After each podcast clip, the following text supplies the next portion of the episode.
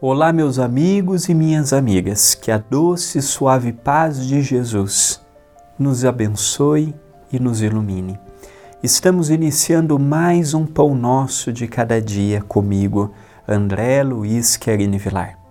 Agradeço a TV A Caminho da Luz, agradeço ao CEPAC, Centro Espírita Perdão, Amor e Caridade, e agradeço a você que todos os dias me assiste, divulga, comenta e compartilha. É muito bom estar em sua companhia em mais esta oportunidade. A frase de hoje é de Paulo aos Colossenses. A vossa palavra seja sempre agradável, temperada com sal, para que saibais como responder a cada um. Paulo aos Colossenses, capítulo 4, versículo 6. Olha a dificuldade que Paulo nos impõe hoje. Paulo pede para que falemos conforme o ouvido que nos ouve. E é difícil. É difícil porque nós cristalizamos uma forma de ser, uma forma de agir, e quando vemos, falamos, agimos, comentamos, e depois que passa, depois que acalma, depois que a serena, eu vejo o que eu falei. E eu medito na extensão da minha fala. Depois, sendo que o ideal é meditarmos antes de falarmos. Palavra é igual uma flecha lançada.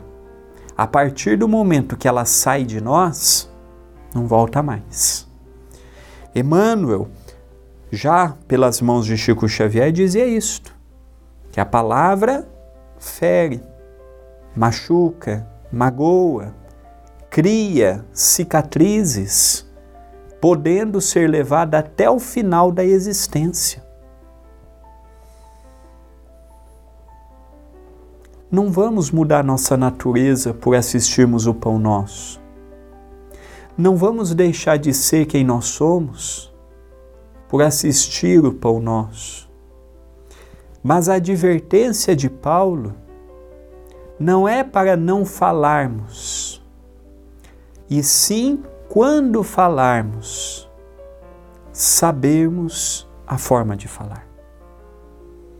Eu trouxe essa mensagem muito para mim, que ainda tem essa deficiência nós somos dotados de deficiências. Alguns é na fala, alguns é no pensamento, alguns é no comportamento. E uma das minhas falhas perante mim e, consequentemente, perante o próximo é a forma de falar.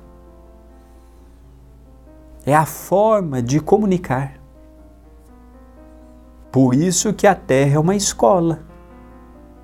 E cada um de nós vai procurando na deficiência do dia, pega lá, hum, André.